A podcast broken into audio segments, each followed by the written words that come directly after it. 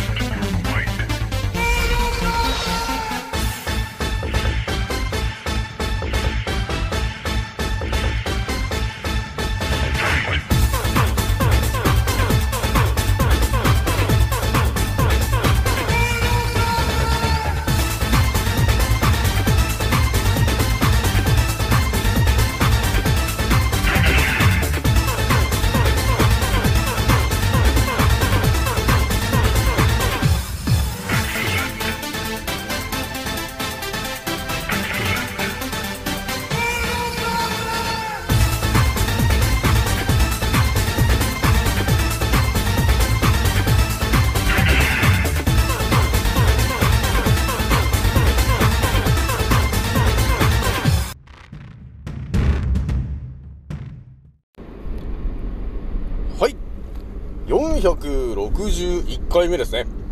賢者の戦闘プログラム第356弾。始めさせていただきます。創造戦オメガ号宇宙一の名記録マスター、青木丸でございます。今から話すことは、私の個人的見解とおとぎ話なので、決して信じないでくださいね。はい。ではですね、今回ね、いつも通りインスタの告知でお伝えしたんですが、えまずね、一発目にお伝えするのがですね、今日ね、あのなんやかんやでですね、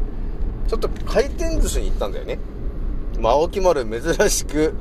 えーまあ、なんやかんやあった結果、回転寿司に行くことになってしまったんだね。で、まあ、青木丸がね、この5つの思考を持っている、えーこの青木丸がですね、えー回転寿司に行ったらどうなるのかと。っていうところの話をちょっと一発目にしまして、で、二つ目がですね、今日の朝ね、ちょっと頭に入ってきた情報なんですけど、えーと、酸性に傾いた血液を、えー、一気にアルカリ性に、えー、傾ける。えー、そのテクニック、要するに、えー、悪魔の技。という物語をね、ちょっと二つ目にしてですね、えー、三つ目に気軽に DM くださいねのお話をね、しようと思うんだよね。じゃあ今回ね、気づいた人と覚醒した方がですね、一番注意しなければならないことと、その立ち回り方。今回ですね、255回目になりました。えいう感じで今回もね、スタートするんですが、えーまずね、えー皆さんにお伝えしておくのがですね、本日、えーアンカー、アンカーを確認した時にですね、なんと、17,800再生になってるよと、ね、いうことがあったんですよね。これはね、もういよいよあれなのかなと。一日のね、えー習慣の中に、もしかして青木丸が入ってんのかと、ね、いう感じがちょっと見えてるんですけど、どうなんですかね、皆さんね。まあでもね、いろいろね、いろんな話を聞いてるとですね、いや、毎日聞いてますよ、と、えいう方が結構いるんですよね。で、みんな、なんかもうね、ある程度時間決めて聞いてるよね。その、お化粧の時間に聞いてますよ、と、えいう方がいれば、お昼休み中はもう毎日青木丸さんのを聞いてんですよねっていう人もいればね。え通勤中に聞いてる方もいれば、え仕事の帰り道に聞いてる方もいると。いやいう感じでね、いろんな、いろんなところの、いろんなところでね、えー青木丸が聞いて、あの、語ってると、えいう感じになってんだなと、えーいうことなんだね。いやー、とりあえず聞いていただいてありがたいなと、えーいうところがね、あるんですよね。えなので、やっぱりね、私もね、え皆さんの人生に役立つ情報を常に発信したいなと、え思っているので、ひとまずね、今日またお伝えするのも、やっぱりね、普通に生きてると出会わない情報だったりするんだよね。じゃあまずね、ちょっとお伝えするのが、まあ、ひとまず今日はね、ほんと30度ぐらいあるような、あの、天気だよね、今日の。今日の関東は特にね。えーなので、あの、エアコンとかね、えーやっぱりつけ、一回つけてね、ちょっと、どうなのっていうところはね、皆さんね、一応見といた方がいいよと。あのー、あれ？リモコンピッてった時に、あれ？つかねえぞっていうことあるか？らね、皆さんね。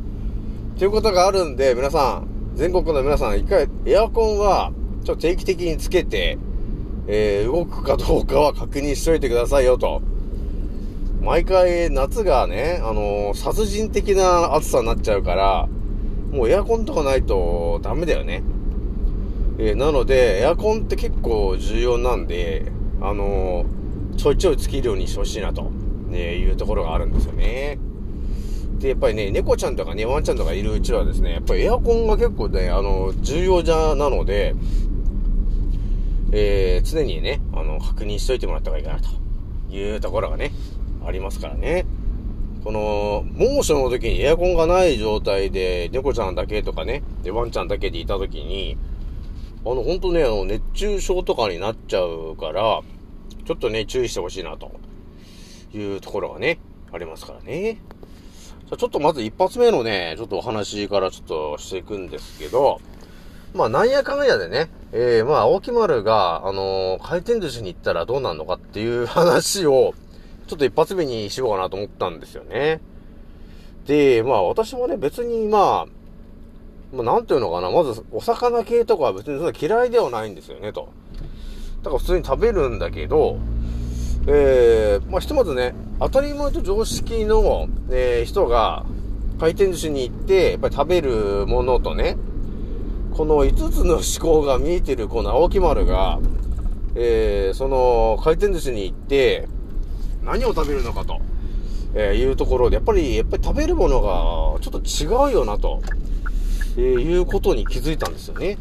で私もその回転寿司を食べてる時に気づいたんだね。ああ、当たり前と常識の頃となんかちょっと違うなと、えーいうことがあったんで、これ皆さんにお伝えしておいた方がいいかなと。いうことにね、なったんですよ。で、どういうことかというとですね、まあ、普通にね、当たり前と常識の人はやっぱりね、そう自分の好きなもの、ね、それを食べていくじゃないですか。ああ、サーモンが美味しそうだな、トロサーモン美味しそうだな、みたいなね。あ、イクラだ、あ、イクラ美味しそうだな、みたいなね。とびっこだみたいなね。とびっこも美味しそうじゃない？みたいな感じでこう食べていくじゃないですか。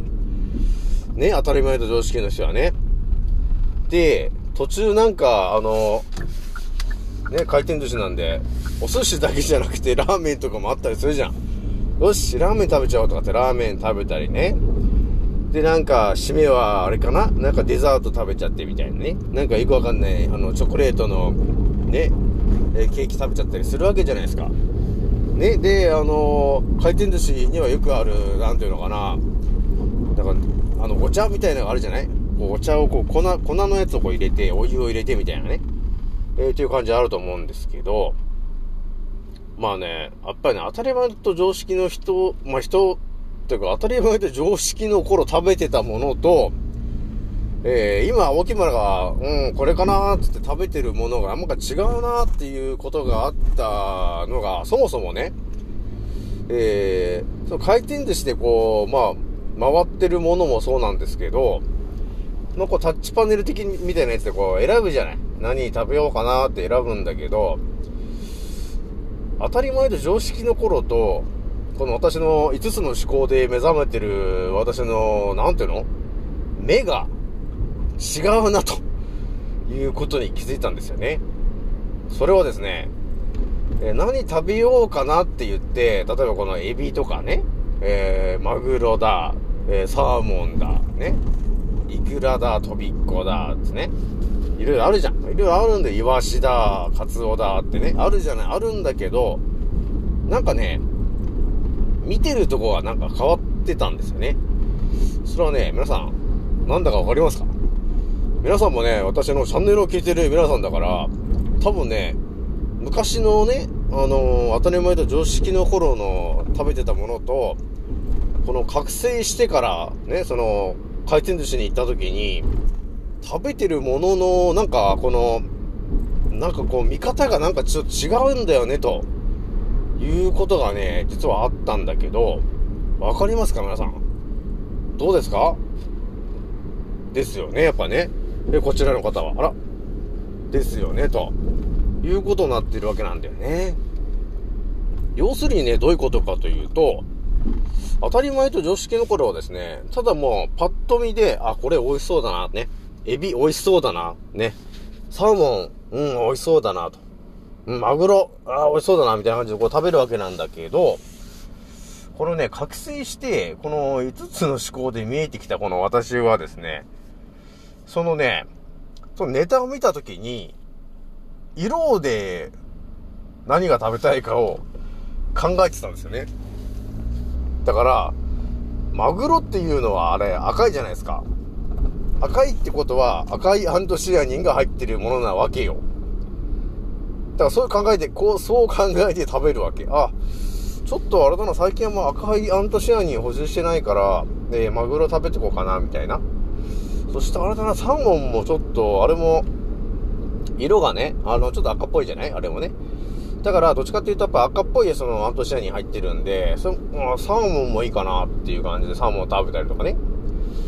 やっぱイカはイカで白いから、まあ、なんかしらね、えー、まああるなと。えいうところでイカを食べたりとかって、なんつうのかな、色をね、意識して食べてんだよね、ということがあったんですよ。そして、その何個かお寿司を食べた後に、こうお茶を飲むじゃない。ね。だいたい緑茶ですね。あるのはね。で緑茶を飲むんだけど、その緑茶の色を見てもらおうと。もちろんね、緑茶なんで、そこにこうお湯を入れると、えー、緑から黄色っぽい、こうお茶があるじゃないですか。緑から黄色。それはどういうことかというと、えー、アントシアニン的な考え方でいくとですね、アルカリ性なんだよね、ということなんですよ。だから、アルカリ性のお茶を飲んでるんだよね、と、えーいうことになっているわけなんですね。だからそういう、まあ、酸性のものをいっぱい食べて、それでね、えー血液が、えーまあ、食べていけば、食べれば食べるほどね、要するに酸性に近づいていくわけですよ。酸性のものを食べ食べてるからね。で、それを緑茶を飲むことによって、えアルカリ性のものが入ってくるんで、あ、それでこう中和するのかと。あ、そういう意味で、お寿司にはお茶なんですね、と、えーいうね、そんなことを考えながらね、こう回転寿司をいただいていたということがね、あるわけなんですよ。えーだからね、そう考えるとね、やっぱりね、色を意識して食べるっていうのは結構重要なんだよね、ということがね、見えてきたわけよ。だから、やっぱりね、当たり前と常識の頃と、えーこの完全に目覚めた、えーこの時はですね、この私ぐらいになってくるとやっぱ違うんだな、ということがね、ちょっと見えてきてるよね。えーなので皆さんね、えー万が一ね、回転寿司に行ったとしたらですね、えー何を食べるのかなと言った時に、ちょっと色を意識してね、えー食べてもらえると、ちょっといつもと違う感じになるかなと、えーいうことがね、あるので、まあ、ぜひともね、ちょっと色を意識して食べてもらってもいいかなということがね、えーありましてね。だから赤って、あの、マグロとかって普通にね、何も意識しないとマグロなんだけど、あれも赤いアントシアニンが入ってる赤なんだよね、ということがね、え分かると、そうなっちゃうわけなんですね。ちゅうことがあるので、まあ、その意識してもらえると、あ、そうなんだと、ね、えーいう感じになるわけなんですよね。だからやっぱりね、あの、分かってくると、また違うんだよね、ということなんですよね。じゃあまたちょっとね、不思議な話、ちょっと2発目に、えー、するんですけども、えー、これもね、また、いきなり今日朝ね、えー、目覚めた話なんですけど、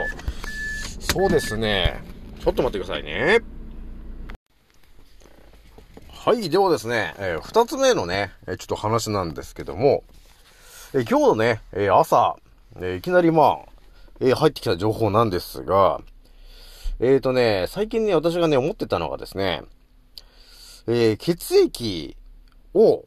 えー要するに酸性に傾いてる血液を、どうやってアルカリ性に、え傾けさせられるのかなとえいうところをね、結構ね、考えてて、それを頭にこう、結構情報をぶち込んでたわけなんですよね。で、今日朝、何気なく、えー、頭に入ってきた情報なんですけど、えー、やっぱりね、一度立ち止まって考えてみろと。ね。そしたらもう答え分かってんじゃないかと、えいうような話があったんですね。で、え一度立ち止まってね、考えてみたんですよ。血液と、えー、いうものを皆さんね、普通のまあ生き物であれば血液がこう流れてるんですけど、えーその血液がですね、やっぱり、えー酸性のもの、お肉とかね、まあそういうものをたくさん食べてると、酸性に近づいていっちゃうわけよ。で、そうするとどうなるかっていうと、究極、あの血液がこう、サラサラだった血液が、こう、ドロドロにななっていくじゃない？で、ドロドロになっていって、その最後どうなるかっていうと、あの、ご存知、痛風とかになっていくわけですよね、ということになるわけなんですよ。えーなので、えー血液っていうのは、できればやっぱり、えー弱アルカリ性、その辺にしときたいんだよね、というところがね、あるんだよね。だからそうなるように体はね、やっぱり動いているわけなんですよ。動いてるわけなんだけど、やっぱり我々が食べてるものが、こう、だんだんだんだんそのね、加工食品とか、そういうね、あとは食品添加物だ、えーなんだかんやっていうのがあるので、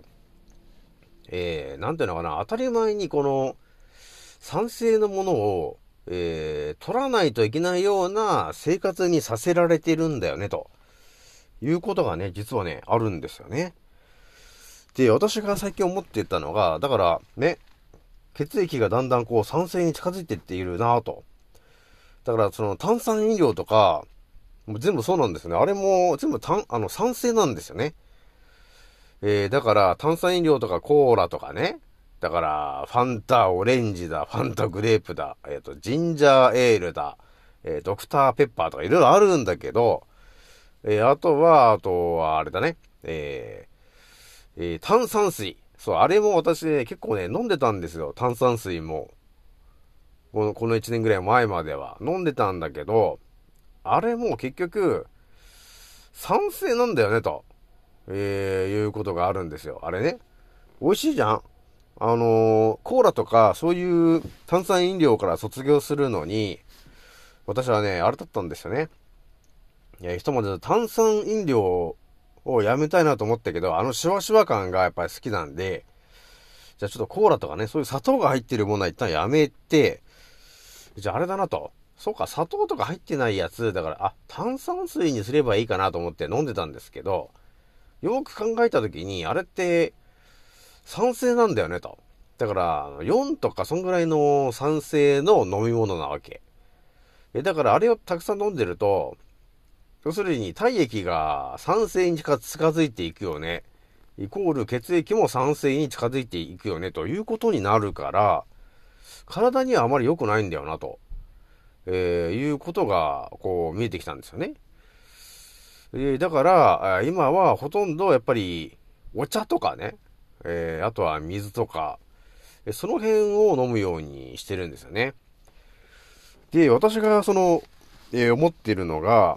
一度立ち止まって考えろよと、えー言われて考えたのが、私のね、多分ね、頭の中に、多分ね、答えがあったんですよ。でも私が、あの、つなげられてなかったっていうことがあったんですよね。で、一旦立ち止まってね、考えてみたんですよ。何があったかなと。そしたらね、私がまあ過去に話してる内容の中にですね、口内炎を治すのにどうするみたいなやつを語ってるところがあるんだけど、それがね、何を言ってるかというとですね、えー口内炎ができる理由としては、えー腸内環境が悪くなってる方っていうところがあるんだけど、要するには腸内環境にいる、えーミネラルが不足した時に、口内炎というものを口の中に、えー作って主人公に対して、えーミネラルが不足してますよということを訴えてきてる。それが口内炎だったんだよねと。いうことをお伝えして、え口内炎を、えー、要するに3分ぐらいで治すテクニックだ。えー、と言って、蜂蜜を口の中に入れて、で、それで待ってればいいんだよっていうテクニックをお話ししてるわけなんですよ。これってどういうことかわかりますかと。皆さん、わかりますか？これなんで、口の中に蜂蜜を入れとくと、口内炎が治るのか。ね、その舌が痛くなったりするじゃない？口内炎で。それが、蜂蜜を口の中にただ入れといて、3分ぐらいね、そのままにしとくわけですよ。そうすると、えー、その口内炎の痛かったやつが、あれ？痛みがなくなってるっていうことになるわけなんだけど、これが一体どういうことかって皆さんわかりますか？はい、どうですか？あー、やっぱわかります？え？こっちの、こっちの方は、あれ？あ、あー、やっぱそうですか？やっぱわかります？ですよね、と。いう感じで、やっぱりね、わかる人はね、やっぱりね、私が喋んなくてもわかってるっていうね、いうことがもうよく送ってるわけなんですけども、要するに、口の中にその蜂蜜を入れると、えー、なぜ口内炎が治るのか。えー、要するには、えー、口の中と腸内環境というところがですね、えー、密接に関係しているよと、えー、いうことになってんだよね。でもこういう話っていうのは本当にね、世の中に出てこない話になるんですよね。えー、なので、こういうのはやっぱり皆さんがね、欲しがる情報だなというところになるんですよね。で、これね、この話をもうちょっとわかりやすく言うと、もっと皆さんが身近に感じるところで言うとですね、皆さんあの、コーヒー、ね、皆さんコーヒーってみんな飲んだことあると思うんだけど、あれをですね、特にブラックコーヒーを、えー、例えば飲んだと。ね、コーヒーを飲みました。そして、えー、皆さんがトイレに行った時に、どうですかと。コーヒーの匂いがおしっこからしませんかと。いうことがあるよね。どうですか？皆さん。これね、多分みんな経験したことあると思うんですよね。コーヒーを飲んで、5分ぐらいして、あ、トイレ行きたいなと思って行った時に、5分後にはもうおしっこにコーヒーのその匂いがついてるなと、えーいうこと皆さんわかると思うんですよね。えーそれがどういうことかというと、えーコーヒーを要するに口から飲みましたと。で、それが胃に、胃に入って腸に行って、えー、何やかんや代謝されて、ね、あのー尿になってっていうこのサイクルがあるんだけど、そのサイクルのスピードっていうのが思ってるよりも速いわけよ。えーだから、5分ぐらいでもう、えー要するに膀胱の方にコーヒーの成分がいってるわけよ。で、トイレ行っておしっこした時に、あ、コーヒーの匂いするなと、いうことになってるから、やっぱそれぐらいなんていうの？えー早いわけよ、サイクルとしては。で、このテクニックを使って、さっきのね、えー口の中に、えー蜂蜜を入れとけば、えーその口の中と、えー腸内環境が繋がってるので、えー腸な、腸の方にミネラル分をたくさん補充することができるんだよね。でそうすると、その口内炎を発症している理由、原因が取れるから、口内炎がなくなってくんだよね、と、えーいうことなんですけど、ここで、えーこの話でね、ほぼ答えが出たな、ということがあったんですよ。えーみんな当たり前のように、口から物を食べて、胃に入って、腸に行って、そこで吸収と代謝されたものが体に回るんだよね、と、えーいうイメージがあるわけよ。で、酸性の人たちね、えー血液が酸性になっている人たちが、えーやるべきことっていうのは、やっぱりどっちかっていうと、アルカリ性のものをたくさん食べて、その血液をね、アルカリ、酸性からアルカリ性に近づけたいんだよね、と、えーいうことは分かってると思うんですよ。だから痛風の人はよく、えー緑のね、えーサラダとかキャベツとかね、えーそういうものをたくさん食べるよね、ということがあるんですよね。でもそういう感じで、なんとなく見えてるんだけど、一つ忘れてることが皆さんあったんですよね、と。えー一番大事になってくるのは、要するに血液を、血液が、だね、血液が酸性になってるのを、どうやってアルカリ性にするんですかのところだけなんですよね。えだから、結局、体のその代謝が悪い人っていうのは、腸内環境も悪い人だから、いくら野菜をたくさん食べたからといって、腸内環境が悪ければ、うまく吸収と代謝ができないんで、えー、思いった通りの動きが出ないわけなんですよ。えだからなかなか痛風が治らないんだよね、ということになってくんですけど、え私がね、今回ね、思った話は、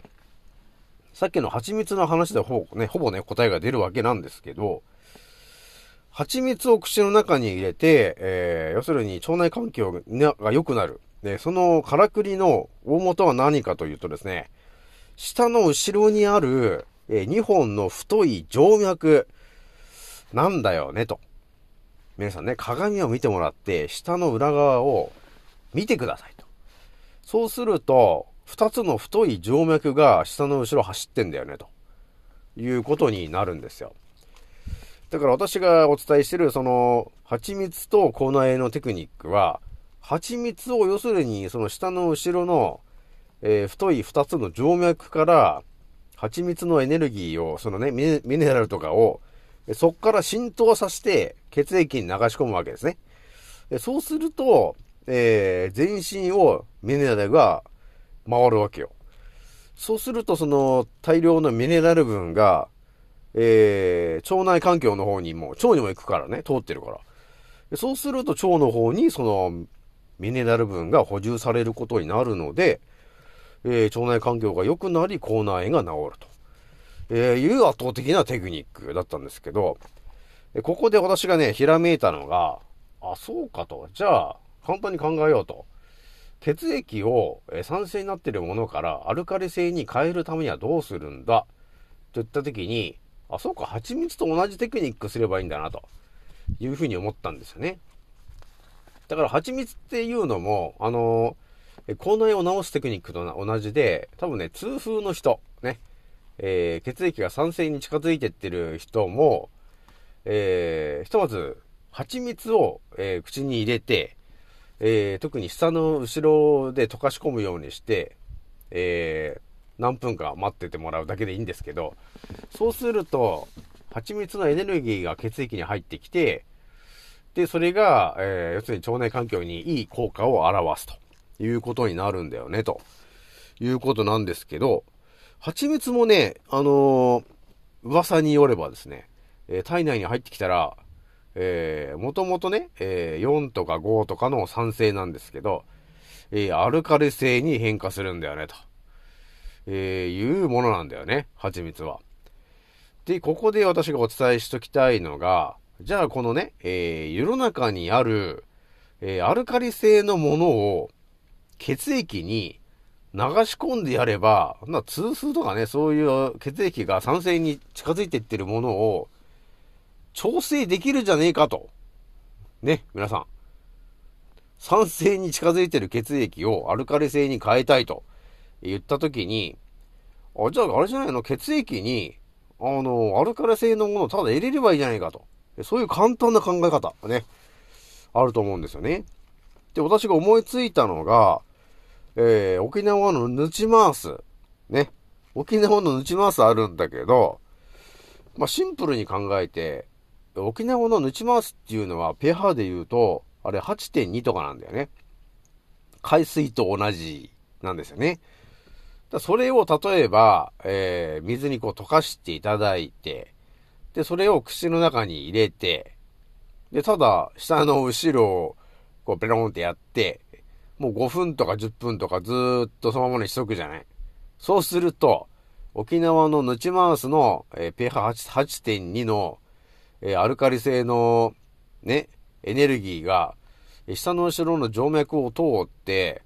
えー血液の中にこう入っていくわけです。えそうすると、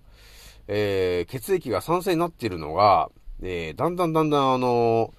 えーアルカリ性に近づいていくと、ね、いうことがあるので、えーぜひともね、それをやってもらうだけでも、えー効果があるなということがね、あるんですよね、ということになるわけなんですよ。こ結構ね、これ結構リアルな話なんですよね。で、結構みんなやってそうでやってない話でしょ？になるので、ぜひともね、痛風で、えー、そのね、えー、血液が酸性になっているのが、なかなか取れない方でいましたら、えー、ぜひともやっていただきたいのが、ヌチマースを、えー、口に入れてもらって、まあ、それはもう、ああの、100ミリぐらいのね、えー、水に、まあ、1%ぐらいのね、えー、お塩を入れてもらって、で、それをただ口の中に入れて、うーん、しょっぱいなっていう感じで、いや、口の中に入れてもらってるだけでいいんですけど、で、ポイントは下の後ろの静脈の2つから吸わせるイメージ。ね。だからそれをまあ、5分とか10分とかずっと朝とかね。朝とかやってもらってるといいのかな。朝の空腹時にやってもらってると一番いいかもしれないね。あの、何もない時が一番いい感じなんでね。何か食べてるとやっぱりそれが、えー、影響して酸性に近づいていったらしまったりするんで、やっぱりやるべきは一番、えー食べ物が中に入ってない頃だね。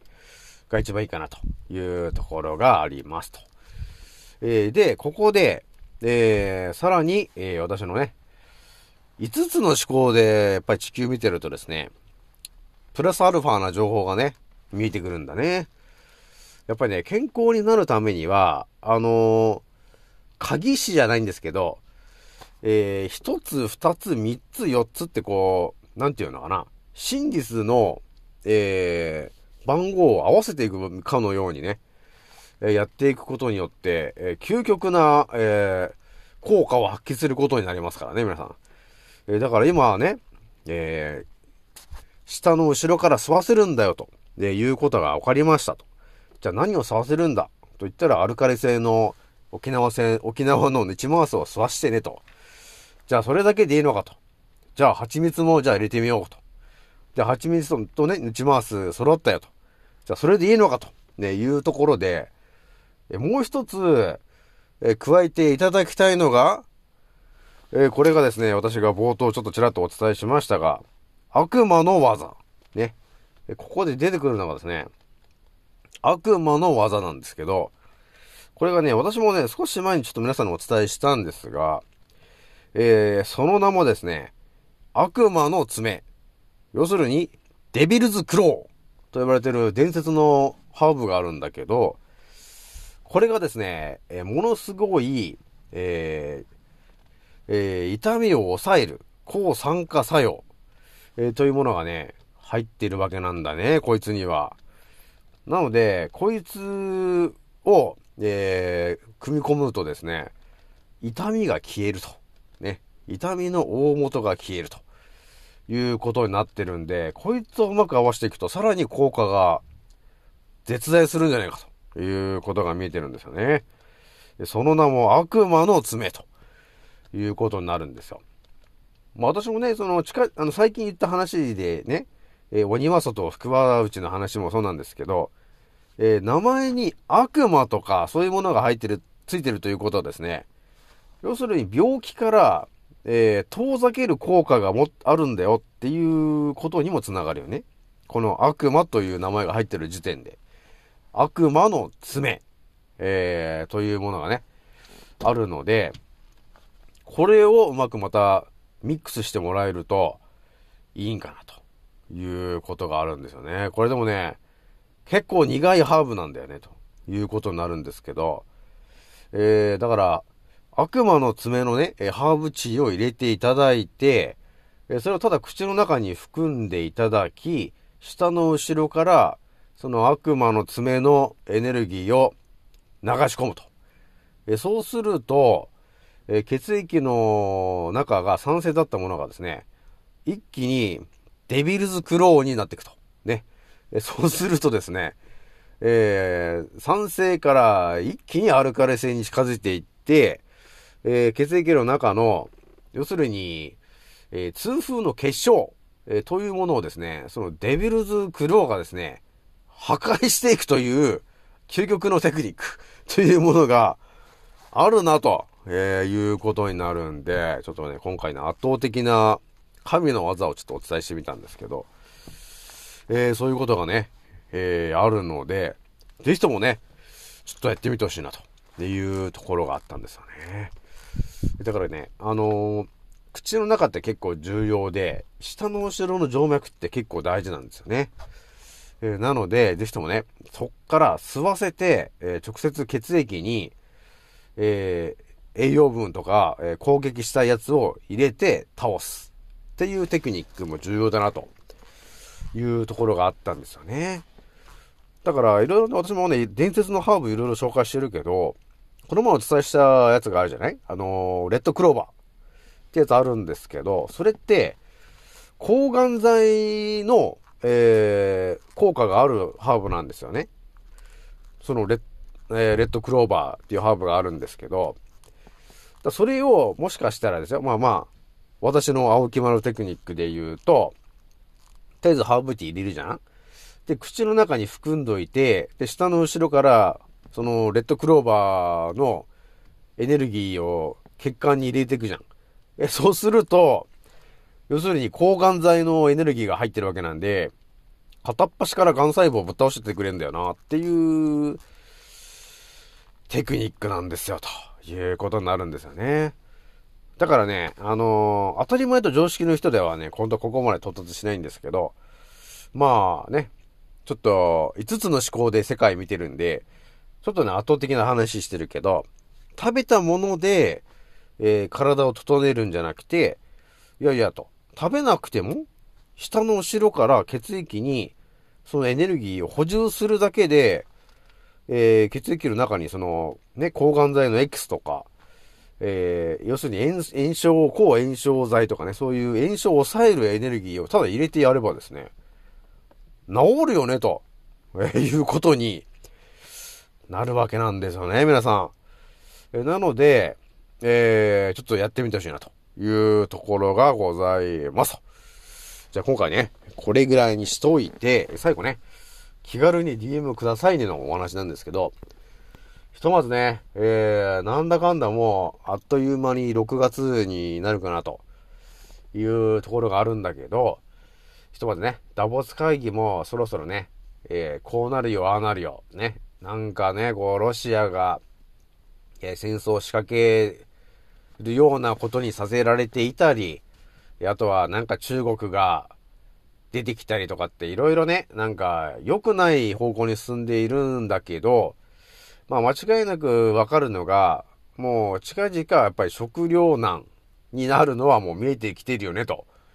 えーいうところがあるので、えーできるだけ備蓄、えーあとは水、えーその、あと湧き水、その辺は、場所は押さえといてね、というところがあります。えーなので、えーよろしくお願いしたいと思います。じゃあこれぐらいにしこうかなと。じゃあ今回ね、えーこれぐらいにしときます。次のおせいでまたお会いしましょう。またねー。もうそろ大空の彼方曇り空がはけてく。時計は午後5時回ってる。それでも遅くはないんだ。目を閉じて考えるふりはもうやめにして誓ったんだ。今の俺ならばきっとどこまでも行ける。Yeah! どこまでも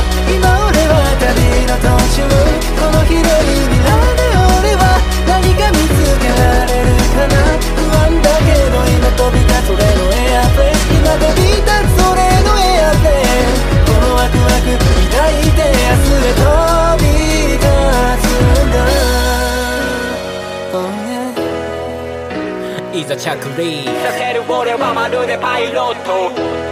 Yeah. どこにでもある小さなしがらみ。